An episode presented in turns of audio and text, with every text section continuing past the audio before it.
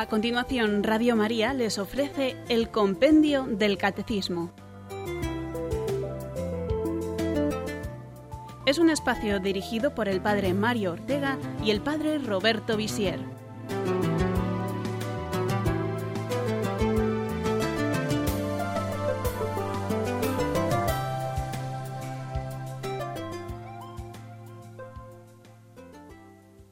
Buenas tardes a todos nuestros oyentes de Radio María. Bienvenidos al programa sobre el compendio del catecismo. Y hoy vamos a hablar de la creación. Es un poco continuación del programa anterior en el que hablábamos de Dios omnipotente y dábamos ya alguna noción sobre la verdad de fe de la creación. Creemos en Dios Padre, creador del cielo y de la tierra. Hoy veremos las preguntas del compendio 53 y 54. Y para los que quieren ampliar y tienen su lápiz y papel para apuntar los números del Catecismo Mayor, son los números del 293 al 301 y del 317 al 320. Comienza así la Sagrada Escritura, la Biblia.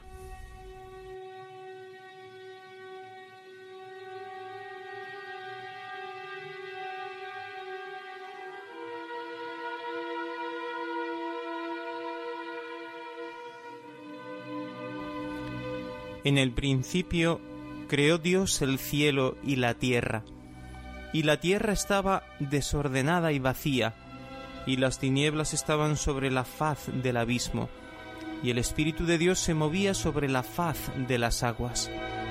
Y dijo Dios, sea la luz, y fue la luz. Y vio Dios que la luz era buena, y separó Dios la luz de las tinieblas, y llamó Dios a la luz día, y a las tinieblas llamó noche, y fue la tarde y la mañana el primer día. Y dijo Dios, haya un firmamento en medio de las aguas y separe las aguas de las aguas. E hizo Dios el firmamento y apartó las aguas que estaban debajo del firmamento de las aguas que estaban sobre el firmamento. Y fue así. Y llamó Dios al firmamento cielos. Y fue la tarde y la mañana el segundo día. Y dijo Dios, Júntense las aguas que están debajo de los cielos en un lugar, y descúbrase lo seco. Y fue así. Y llamó Dios a lo seco tierra, y a la reunión de las aguas llamó mares. Y vio Dios que era bueno. Y dijo Dios, Produzca la tierra hierba verde, hierba que dé semilla, árbol de fruto que dé fruto según su género, que su semilla esté en él sobre la tierra. Y fue así. Y produjo la tierra hierba verde, hierba que da semilla según su naturaleza, y árbol que da fruto, cuya semilla está en él según su género. Y vio Dios que era bueno. Y fue la tarde y la mañana, el tercer día. Y dijo Dios, haya lumbreras en el firmamento de los cielos para separar el día de la noche, y sean por señales, y para las estaciones, y para días y años, y sean por lumbreras en el firmamento de los cielos para alumbrar sobre la tierra. Y fue así.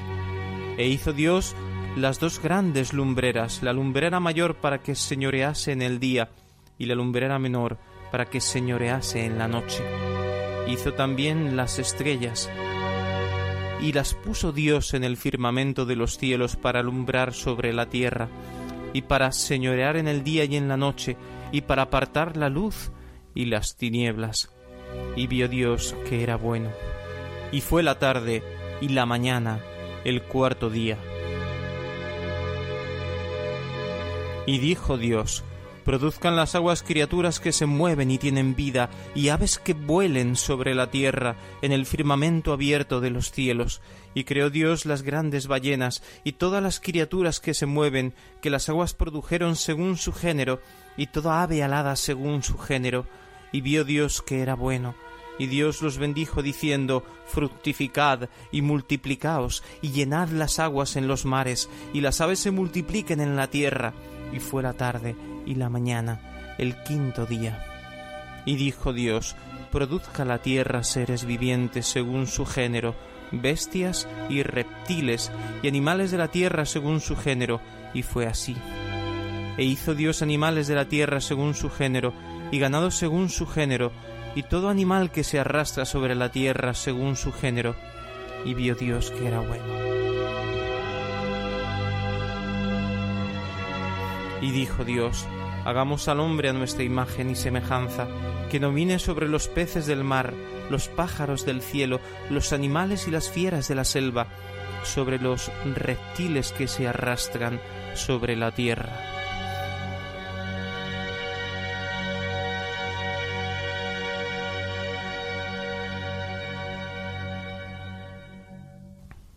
Me parece hermosísimo este relato del Génesis, el comienzo de la Sagrada Escritura, que nos da esta verdad de fe maravillosa, la creación de todo lo que existe. La Iglesia enseña en la Dei Verbum y en otros documentos naturalmente, también en el Catecismo de la Iglesia Católica, que cuando interpretamos la Biblia tenemos que estar atentos a los géneros literarios. Los primeros capítulos del Génesis están llenos de estos géneros literarios, de imágenes simbólicas que transmiten por medio de este lenguaje universal, de esta narración cargada de símbolos, una verdad religiosa.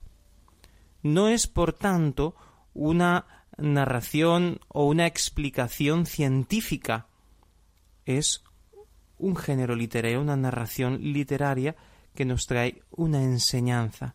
Por eso nunca debemos hacer una lectura científica de la Biblia o contraponer la ciencia con la Biblia como diciendo la ciencia dice una cosa distinta de la Biblia, naturalmente, porque está hablando en un campo del saber distinto.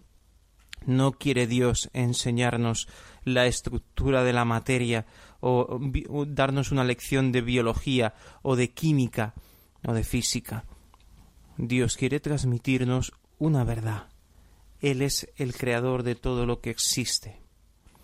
Como signo anecdótico, sin darle ningún valor de prueba, es curioso que las imágenes utilizadas por la Biblia pueden incluso tener algún paralelismo curioso con lo que hoy enseña la ciencia.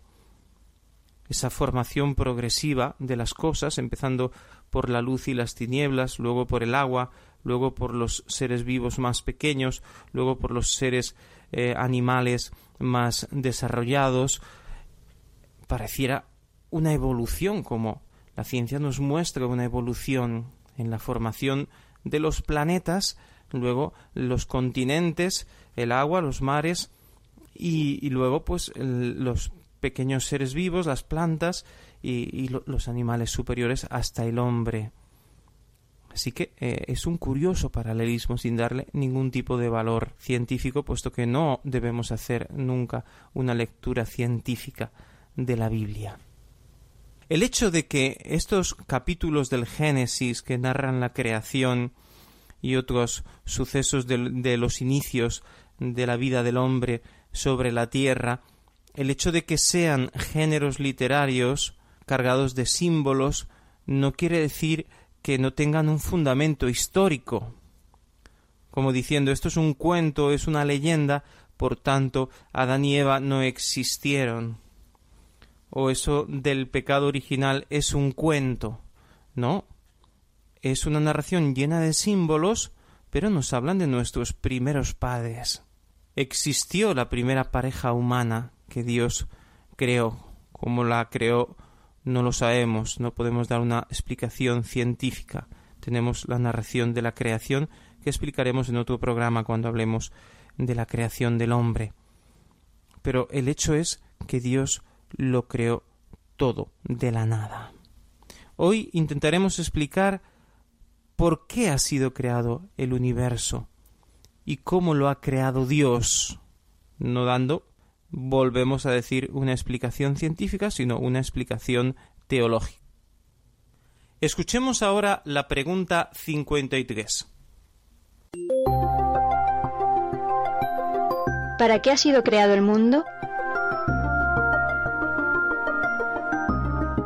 El mundo ha sido creado para gloria de Dios, el cual ha querido manifestar y comunicar su bondad, verdad y belleza. El fin último de la creación es que Dios en Cristo pueda hacer todo en todos, para gloria suya y para nuestra felicidad.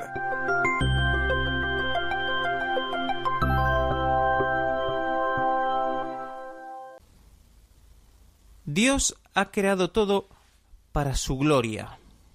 Como dice San Ignacio en ese comienzo del libro de los ejercicios espirituales que llama principio y fundamento, la primera meditación de los ejercicios, el hombre es creado para alabar, hacer reverencia y servir a Dios nuestro Señor, y mediante esto salvar su alma, y las otras cosas sobre la faz de la tierra son criadas para el hombre y para que le ayuden en la prosecución del fin para el que ha sido creado.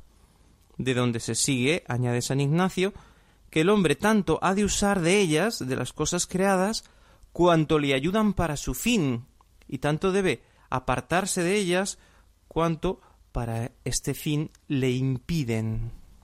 Así que hemos sido creados para alabar, hacer reverencia y servir a Dios y toda la creación glorifica a Dios. Podemos pensar, nos puede venir este pensamiento que Dios es soberbio y prepotente. La gloria es para mí, me deben honrar a mí, me deben adorar. Yo les exijo que me adoren. Y claro, decimos, pues vaya un Dios soberbio y prepotente. Tenemos que comprender que la soberbia es una actitud humana, es un defecto humano, porque es una mentira. Es decir, cuando el hombre quiere recibir la gloria, el, el honor, quiere estar por encima de los demás, mira a los demás por encima del hombro, es una mentira, porque todos los hombres tienen la misma dignidad. Es verdad que no todos tienen las mismas cualidades, pero ni siquiera las cualidades que muchas veces consideramos más importantes son las más importantes, y no podemos juzgar lo que hay dentro del corazón de cada hombre, así que no podemos mirar a los demás por encima del hombro. Sin embargo, el hecho de que Dios se considere a sí mismo eh, merecedor de la gloria y del honor y de la adoración no es una mentira, es la pura verdad. Él es infinita bondad, sabiduría, y en él no hay una actitud de humillar al otro, de pisarlo, de ponerlo debajo de él, simplemente estamos debajo de él, porque él es Dios y nosotros somos criaturas. Y esto es una actitud cristiana fundamental, reconocer que somos criaturas débiles, limitados, y en cambio Dios es infinitamente poderoso y infinito en sabiduría, en bondad, etc. Sin embargo, cuando el hombre, por ejemplo, dice yo soy superior a los animales, esto no es un acto de soberbia, es la realidad. Que yo me considere superior a un perro o a un gato no es un acto de soberbia, es la pura verdad. Y por tanto no estoy diciendo nada equivocado, es la pura verdad.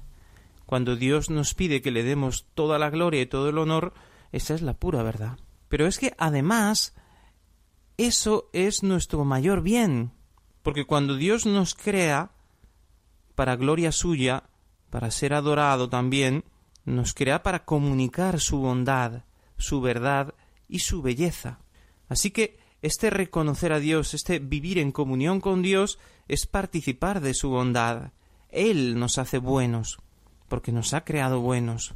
Él nos comunica la verdad y por eso se revela. Y Él nos ha comunicado su belleza, que está presente en la creación y está presente en el ser humano. No ha realizado la creación por egoísmo, porque es un soberbio que necesita un ejército, una multitud, una humanidad entera de esclavos, ¿no? Él nos mira como hijos. Quiere darnos todo lo bueno, todo lo verdadero, todo lo bello para nuestra felicidad.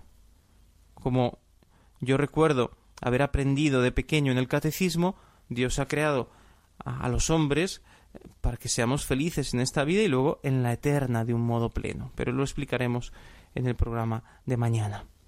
San Ireneo decía, la gloria de Dios es que el hombre viva, y la vida del hombre es la visión de Dios. Es decir, el mismo hecho de que el ser humano esté vivo, esto le da gloria a Dios. Dios se siente bien, es una expresión muy humana, ¿no? Muy antropomórfica. Eh, Dios se siente bien, Dios es feliz en sí mismo, pero a la vez se llena de gozo. Cuando nos ve vivos, cuando nos ve felices, cuando nos ve bien. Y además, eh, esta vida de los hombres, que es gloria de Dios, alcanza su plenitud cuando vivimos en comunión con Dios. Dichosos los limpios de corazón, porque ellos verán a Dios. Cuando en esta tierra tenemos un corazón limpio y contemplamos con la luz de la fe a Dios, entonces somos felices. Y cuando contemplaremos a Dios cara a cara, seremos plenamente felices. Él quiere nuestra vida. Nuestra vida le da gloria. Y a la vez, al buscar nosotros su gloria, esto nos da vida y nos da felicidad. El Vaticano II dice que la razón más alta de la dignidad humana es su vocación a la unión con Dios. Esta unión, después de la encarnación y de la redención de los hombres, realizada a través de Cristo, eh, se realiza de un modo maravilloso porque nos conduce hacia la santidad, que es comunión con Jesús. Todos estamos llamados a ser una sola cosa en Dios. Pero debemos aclarar que esto no quiere decir que nos disolvemos en Dios según una concepción eh, oriental budista de estas religiones orientales que hablan de una disolución en Dios o que hablan de un panteísmo, todo es Dios. No somos una gota en el océano que al final deja de ser gota porque se convierte en mar, en océano, sino que sería como si cada gota eh, formase parte del océano, estuviese unido al océano, pero a la vez es consciente de ser distinta, como si cada gota fuese realmente una persona. Así es nuestra comunión con Dios. A veces podemos preguntarnos ¿para qué sirven las galaxias? Todas esas eh, estrellas, millones, trillones de estrellas de galaxias que, que están tan lejos de nosotros a millones de años luz. ¿Para qué sirve todo eso? Pues todo el universo, aunque esté tan alejado de nosotros, está dando gloria a Dios. Es un reflejo de la perfección de Dios y de su bondad. Y así todos los seres vivos, toda la naturaleza, cada planta, cada insecto, cada animal, por el mismo hecho de existir, está dando gloria a Dios. Y también nosotros debemos hacer lo mismo. Pero mientras que los animales y las plantas no lo pueden hacer conscientemente, el hombre que es persona puede hacerlo y debe hacerlo conscientemente, vivir y existir para la gloria de su Creador. Y ahora sí hacemos nuestra primera pausa.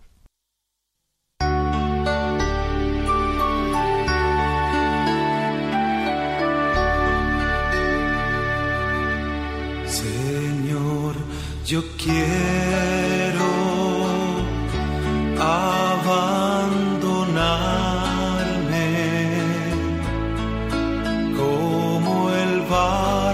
las manos.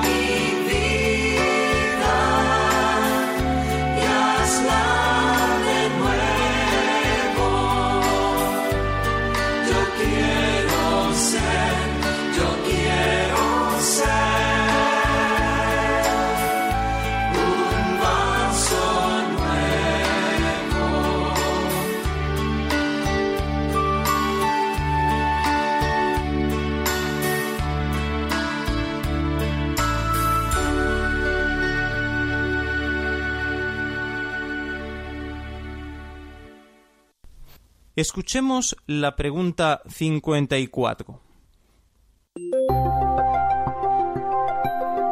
¿Cómo ha creado Dios el universo? Dios ha creado el universo libremente, con sabiduría y amor.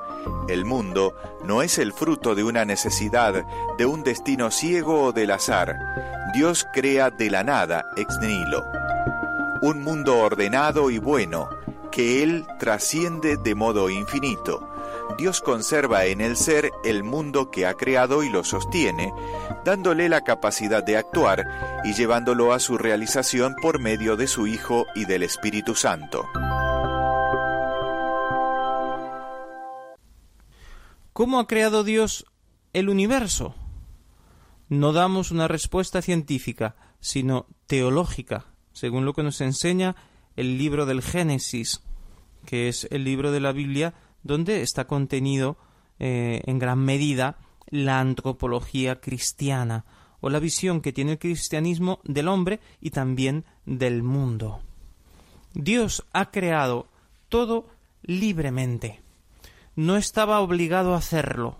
No es una emanación de su sustancia. Se le escapó el mundo, se le escapó el universo, le salió así. No, lo hizo con un libre de su voluntad divina.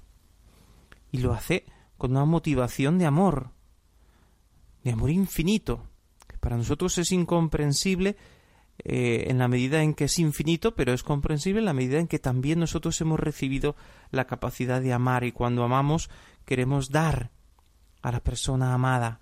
Cuando solo queremos recibir de la persona amada es un amor todavía muy imperfecto, pero cuando lo que queremos es dar y nos preocupamos de la persona amada, entonces es verdadero amor y este es el amor que ha movido a Dios, un amor de benevolencia, de donación, es el don de su gran bondad. Lo ha creado con sabiduría, por eso todo lo ha hecho bien y vio Dios que era bueno. Es un mundo ordenado, hermoso, con una exactitud matemática que es lo primero que la astronomía fue descubriendo cómo había una perfección matemática en el movimiento de los astros. Pero también hoy en día cuando se estudia, por ejemplo, la genética de, de los seres vivos, se ve que hay una programación perfecta de cada uno de los seres vivos. A mí me gusta poner un ejemplo muy tonto, ¿no? Lo bien hecha que está una mosca, con esa capacidad impresionante para volar, moviendo las alas eh, cientos de veces, no sé si son doscientas veces por segundo. Impresionante. Y es un, entre comillas, sencillo insecto. La sabiduría maravillosa de Dios.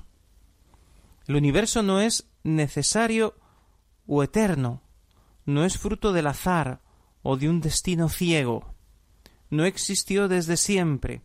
Lo creó Dios en el tiempo. Cuando empezó a existir el universo, empezó el tiempo, porque primero no había tiempo. Dios está fuera del tiempo. Y el hecho de que el universo no sea fruto del azar, que es la única explicación que pueden dar los no creyentes, bueno, todo es casualidad, es un hecho fortuito, sin ningún sentido. Y todas las preguntas que nos podamos hacer ni siquiera tienen sentido. Hacerlas es inútil porque no tienen respuesta. Este es el pensamiento de muchas personas hoy ante este relativismo que está poniendo en duda incluso pues los descubrimientos de la ciencia sobre el universo, sobre la materia, porque algunos dicen ¿y para qué sirve todo eso? Si al final eh, es todo tan complejo, porque es verdad que se descubre que las cosas son mucho más complejas de lo que parecían, que solo nos interesa la aplicación práctica en la tecnología, pero lo que se refiere al conocimiento de la verdad sobre la naturaleza eh, nos parece una pregunta vana. Eh, no necesitamos saber la verdad, necesitamos saber cómo funciona para utilizarlo simplemente. Sin embargo, desde la visión cristiana, Dios ha hecho el universo libremente, lo ha hecho porque ha querido hacerlo y le ha dado un sentido, una finalidad, un propósito. que es la creación del hombre y también la unión del hombre con Dios a través de Jesucristo, con su encarnación que lo ha unido a todo ser humano. A la vez, Dios crea de la nada. Hemos dicho que no es un universo eterno. Por tanto, antes de la creación no hay absolutamente nada, solo Dios. Es decir, si hay algo, Dios. Y este crear de la nada es una manifestación de la omnipotencia de Dios. Nosotros no podemos hacer nada si no tenemos antes una materia prima. Y aunque hacemos muchas cosas artificiales, sobre todo ahora con la electrónica, todo eso que está dentro de mi teléfono móvil es tomado de la naturaleza. El hombre no puede hacer nada si no tiene un material, una materia prima. No existe la generación espontánea. De la nada no sale nada. Solamente un acto omnipotente, creador de Dios, puede de la nada hacer este universo que conocemos, del cual solamente el planeta Tierra, que es el único planeta con vida que conocemos, pues es una cosa maravillosa.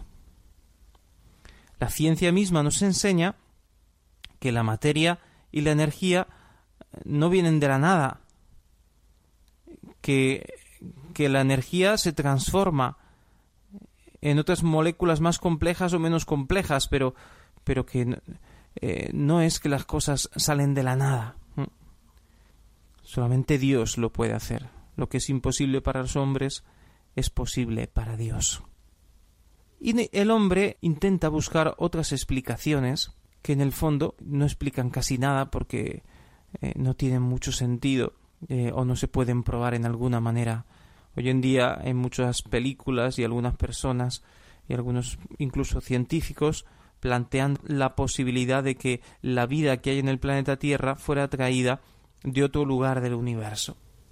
Como es tan difícil explicar el origen de la vida y de la inteligencia humana con lo que tenemos en las manos, con la naturaleza que estamos investigando, porque ese salto a la vida orgánica y de la vida a la inteligencia son saltos tan inmensos y tan difíciles de explicar que algunos dicen eso es que lo trajeron de unos extraterrestres mucho más desarrollados. Pues mire usted, eso no explica nada, porque ¿quién hizo a esos extraterrestres? También ellos necesitan tener un origen. Se puede hacer la misma pregunta ¿de dónde vienen ellos? Nos preguntamos ¿de dónde venimos nosotros? De los extraterrestres. ¿Y de dónde vienen los extraterrestres? Estamos en lo mismo. Esto se hace porque no se quiere reconocer a Dios. Es más fácil y no tiene implicaciones morales de, de cambio de vida o de buscar a Dios y ser fiel a lo que Dios me pide, decir fueron los extraterrestres. Los extraterrestres ni los veo, ni los conozco, ni me han pedido nada, ni, ni sé quiénes son, pues muy bien, allí están. Mientras que si yo reconozco a Dios, tengo que hacer ese acto de fe, de reconocer y de aceptar a Dios en mi vida, eso tiene muchas implicaciones. Hacemos nuestra segunda pausa.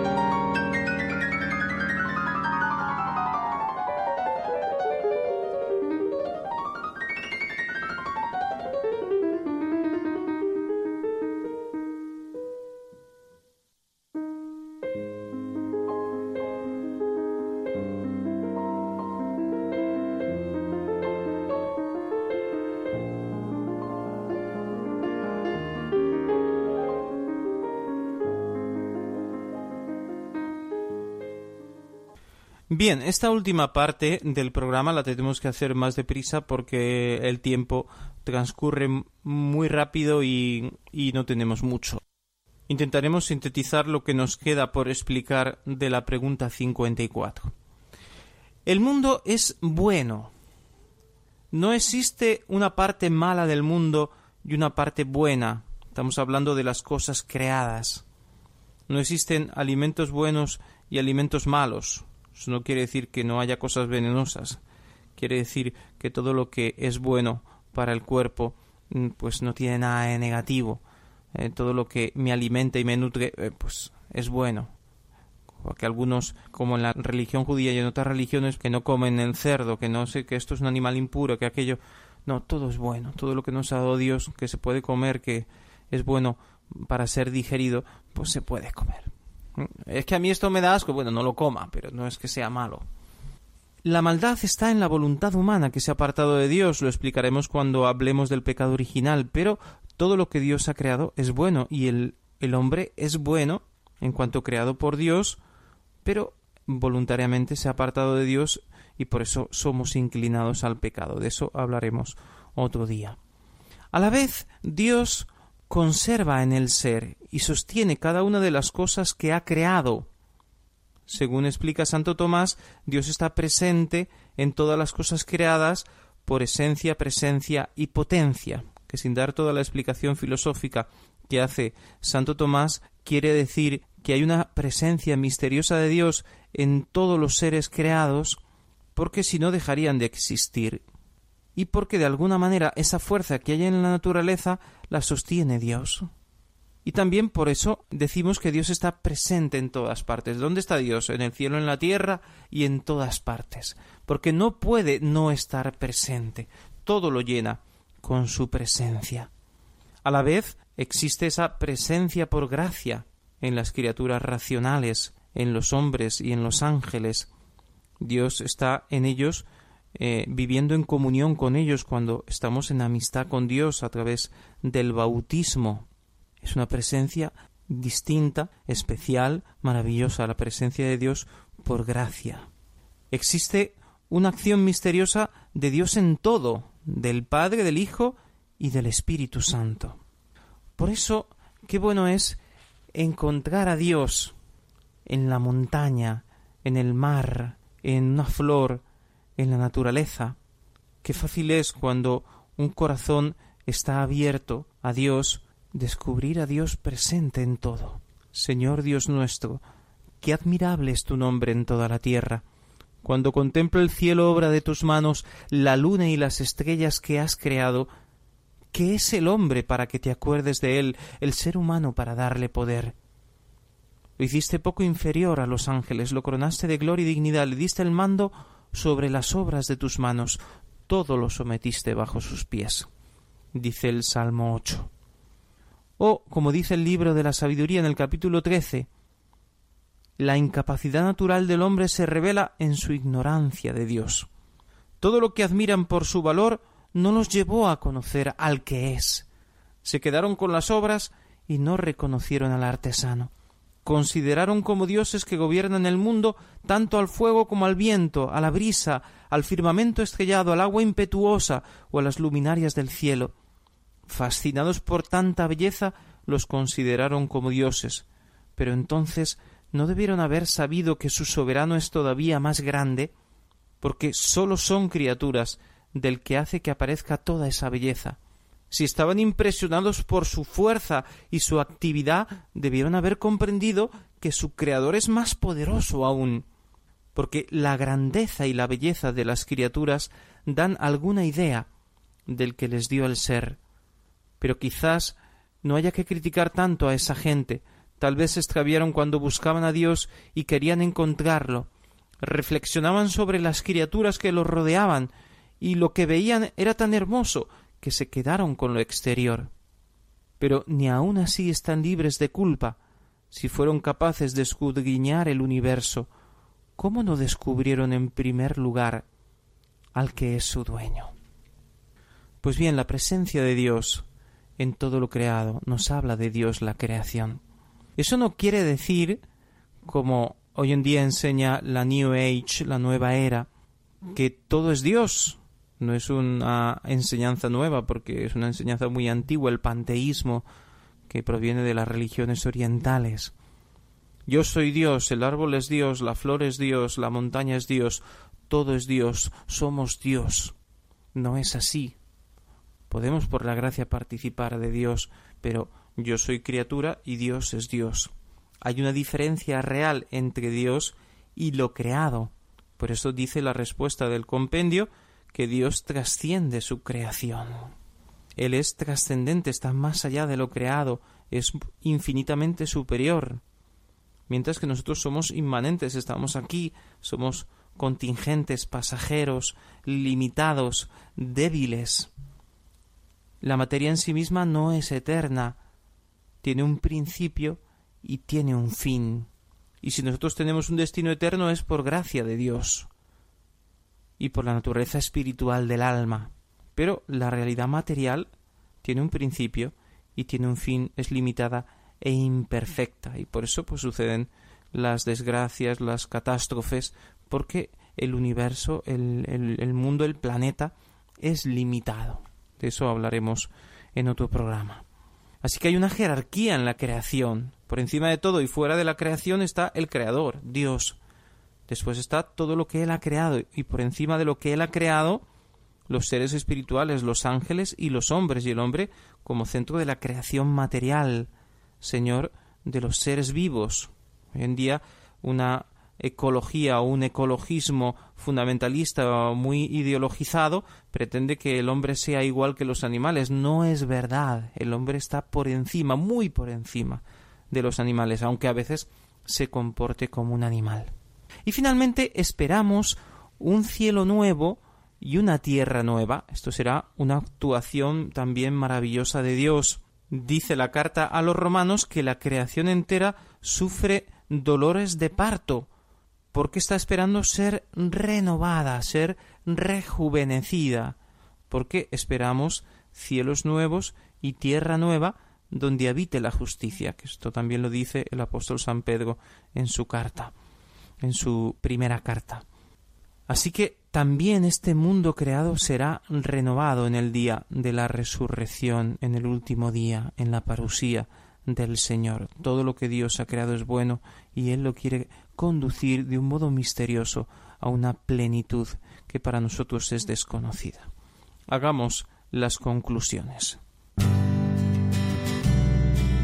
Dios, a través de la creación, manifiesta su poder y su sabiduría, su bondad y su amor. Lo ha creado todo de la nada, con el fin de llamar al hombre a la comunión con Él, para que sea feliz en esta vida y después en la vida eterna. Dios lo ha hecho todo bien, todo lo creado es bueno y lo conserva en el ser con un acto continuo de su poder.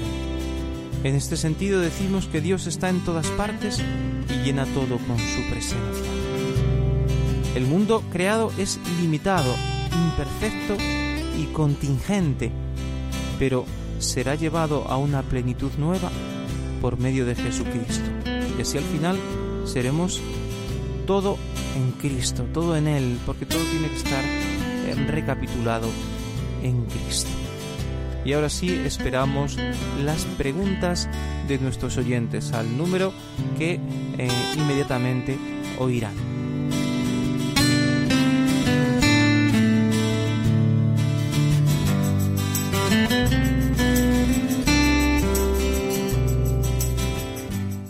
Para participar en directo, 91 153 8550. 91 153 8550.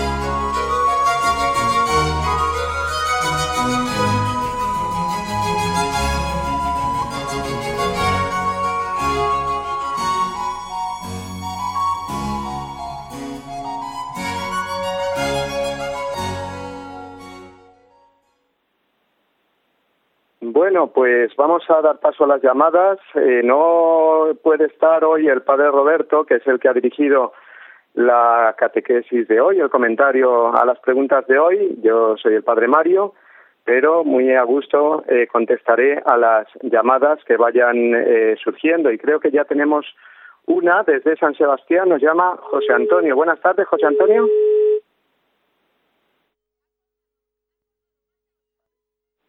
Sí.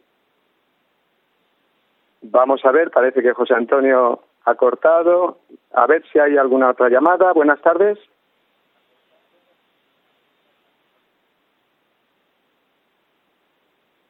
Eh, buenas tardes. Sí, adelante, buenas tardes. Buenas tardes, soy Eugenio de Santiago de Compostela. Eugenio, buenas tardes, adelante. ¿Qué tal, padre? Buenas tardes. Mire, vamos a ver, es una, una pequeña, pues, eh, digamos, debate entre unos amigos. Eh, si el universo es tan grande, como lo es, como demuestra la ciencia, y, y solo somos nosotros, es como una hormiguita en un, pues, en un océano enorme, da la impresión de que eh, hay mucho espacio y mucho mucha creación eh, desperdiciada porque si la creación se ha hecho para alguien que la pueda que la pueda crear que la pueda ver que la pueda disfrutar pues es como mucha mucha creación eh, que, digamos que no sirve para nada. Vamos entiéndame lo que quiero decir no sí sí. Y si es y si efectivamente existen más seres aparte del ser humano pues eh, ¿cómo, corre, cómo se correspondería esa eso con la redención eh, de, Jesucristo, porque claro, nos afectaría solo a nosotros o habría más redenciones. Es simplemente eso y muchas gracias por el, por, el programa. Muy bien, pues muchas gracias a usted, Eugenio, que nos llamaba desde Santiago de Compostela. Pues mire, le voy a decir, Eugenio, y a todos nuestros clientes que a mí también me pasa lo mismo. Es decir, esa misma pregunta me la hago yo, es decir, ¿para qué un, un espacio tan grande, un universo tan, tan grande, tan inmenso, si al final eh, eh, pues somos nosotros los únicos habitantes de ese universo? Y vamos, ha puesto nuestro oyente el ejemplo de como una hormiguita, como menos de una hormiguita, ¿no? Porque efectivamente cuando oímos hablar de las distancias que se miden en años luz, ¿eh? porque hablar de kilómetros pues sería pues pues no tener papel suficiente para poner eh, ceros no de las cantidades tan inmensas. Mm, pues esa misma pregunta que me hago yo pues la única respuesta que se halla es que ha sido creado pues para la admiración del hombre y para que el hombre pueda conocer así más fácilmente al creador. O sea es que es tan inmenso el universo que uno dice bueno pues es simplemente para para para que ante esas cantidades astronómicas, nunca mejor dicho, eh, pues nos quedemos realmente admirados. Pero es que no solamente cuando uno, digamos, mm, mira el, mm, el, el macrocosmos, eh, es decir, el universo, eh, con el telescopio, sino también cuando miramos con el microscopio la composición de la materia, de las células, la composición molecular, etcétera, nos quedamos realmente admirados. ¿eh? Y en ese sentido podemos hablar de, de digamos, mm, espacio desperdiciado porque nunca lo vamos a conocer. Pues yo creo que no, ¿eh? porque precisamente nos ayuda a lo único necesario ¿eh? en nuestra vida y para lo que Dios nos ha creado, que es para, para admirando la creación, pues poder llegar mm, más fácilmente a Él, ¿no? Entonces Dios en ese sentido nos lo ha puesto muy claro, ¿no? Porque un universo tan grande, pues nos está hablando de una dignidad inmensa, ya que lo que sí que es un dato revelado es que todo ese universo ha sido creado para su gloria, pero es que su gloria precisamente es nuestra salvación. Y luego, en cuanto a la pregunta sobre la posible existencia de otros seres y qué pasaría entonces con el misterio de la redención, si los afectaría a ellos, no, cómo, pues lo primero, tenemos que, que decir, bueno, mm, a ver si esos posibles seres, lo primero eh, tuvieran inteligencia o tuvieran un alma que salvar ¿eh? y esas cosas, ¿no? El dato cierto es que Jesucristo es el redentor del mundo y el rey del universo.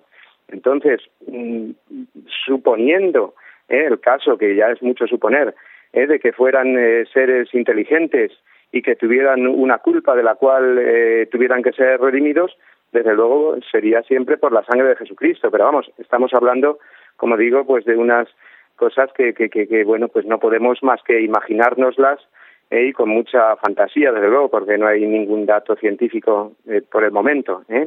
Creo que tenemos otra llamada y es Josefina desde Alicante. Buenas tardes, Josefina. Buenas tardes. Mire, Adelante. ¿me, ¿me oye? Sí, sí, perfectamente. Sí, que lo mío es que de pronto, no, no ahora, sino muchas veces, no comprendo en absoluto. Está tan claro, tan claro, tan claro, es que es impensable un mundo que exista nada sin Dios, aunque no, aunque no, aunque, aunque no existiera el hombre. Sí. Es, está todo tan, todo tan racional, tan ordenado. Sí. Entonces, sí. yo no comprendo cómo, cómo todo el mundo, casi todo el mundo, muchísimas personas, quitando los que tienen una explicación religiosa, la que sea. eh, sí. Muy bien, Josefina. Pues eh, sí, creo que lo ha explicado perfectamente, ¿no? Eh, y efectivamente, no podemos eh, comprender así como eh, el universo, que es tan maravilloso, tan grande, que nos está hablando de un creador, porque cualquier cosa que vemos en el mundo eh, sabemos que no se hace sola y enseguida decimos cuando vemos eh, no cualquier desorden que pueda haber en nuestra casa si entramos eh, y vemos todo por el suelo pues aquí ha habido alguien y efectivamente no lo hemos visto ¿eh? Nos, eh, pero sabemos eh, que ha habido alguien que lo ha hecho por las consecuencias bueno pues cuanto más un universo tan grande tan ordenado efectivamente tan preciso y tan precioso ¿eh?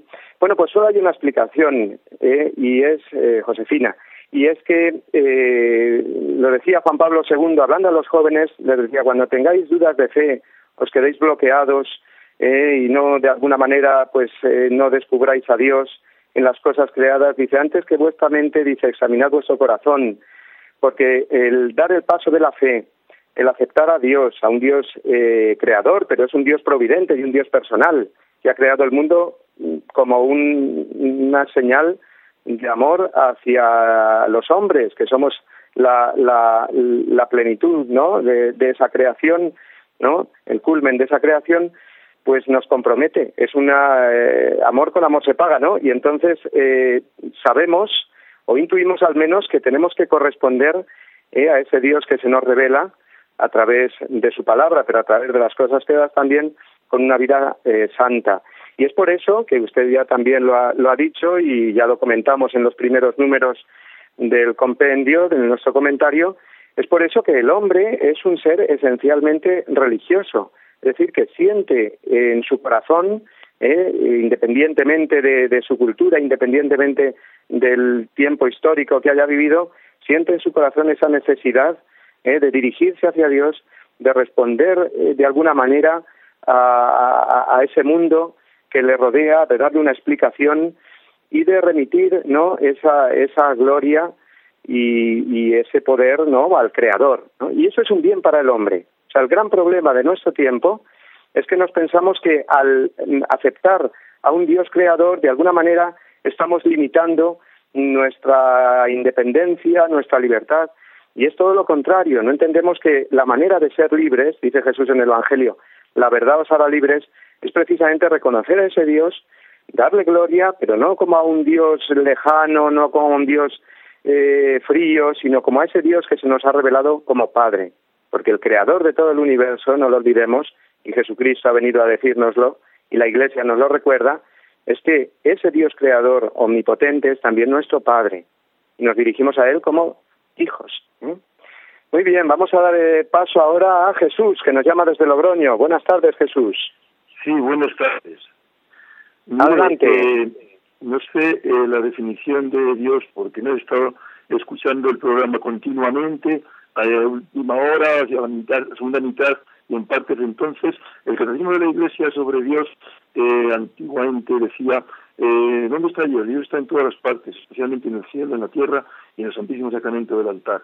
Bien, eh, sí. si nos quedamos así, eh, pues damos entrada fácilmente a la falsa doctrina del panteísmo, porque si Sí. Dios está en todas las partes, parece que Dios está ahí Entonces, eh, cabe matizar, mm, interesa mucho matizar el, que eh, se diga que en Dios está efectivamente, especialmente y, totalmente en el Santísimo Sacramento del altar, pero que Dios está actuando, dando el ser en todas las grandezas de, cósmicas y todas las grandezas maravillosas de la naturaleza. Entonces, esta era eh, mi precisión pues para evitar el, el panteísmo, ¿verdad? Sí, muy bien, Jesús. Le agradezco la llamada, efectivamente, porque siempre conviene abundar en este punto, ¿no? Porque efectivamente cuando afirmamos, porque es así, que Dios está en todas partes, pues eh, es fácil caer, ¿no? En una especie de confusión de decir, bueno, pues eh, eso quiere decir que todo es Dios. No, estamos hablando de un Dios creador, de un Dios personal y que misteriosamente, efectivamente, no solamente creó el mundo en un tiempo determinado, sino que lo mantiene en su existencia. Luego la filosofía, la filosofía judía, griega y cristiana, ¿eh? sobre todo sintetizada maravillosamente por Santo Tomás de Aquino, pues nos ha hablado de las diferentes presencias o de cómo explicar esa presencia ¿eh? a nivel de a nivel filosófico ¿eh? en, en, las cosas, ¿no? Eh, no vamos a entrar, por supuesto, en eso porque es perdernos en conceptos que a lo mejor nos crean más confusión ¿eh? y no es el objetivo de este programa, sino que este programa es ir a las cosas básicas que nos queden bien grabadas y luego pues eh, por nuestra cuenta ir, ir profundizando, ¿no?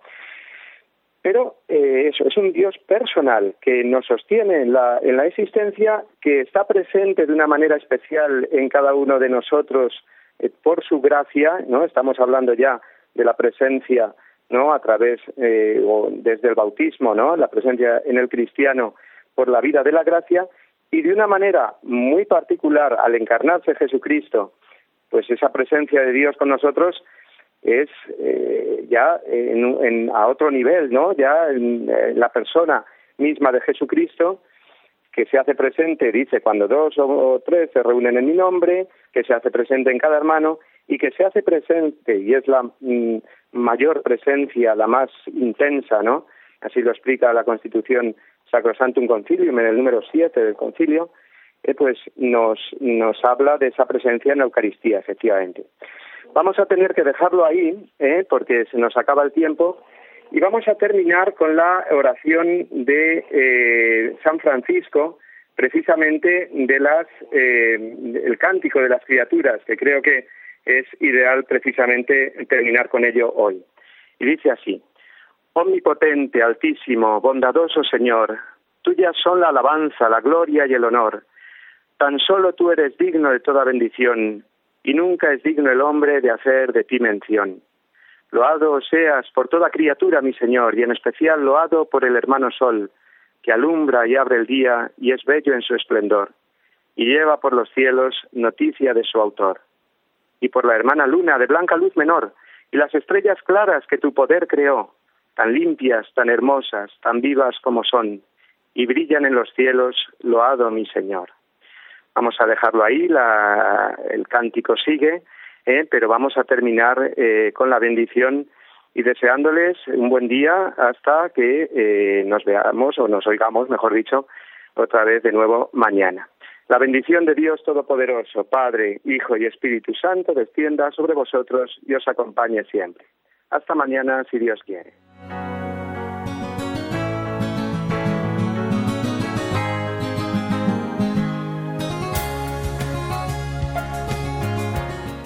Así concluye el compendio del Catecismo, con el Padre Mario Ortega y el Padre Roberto Visier.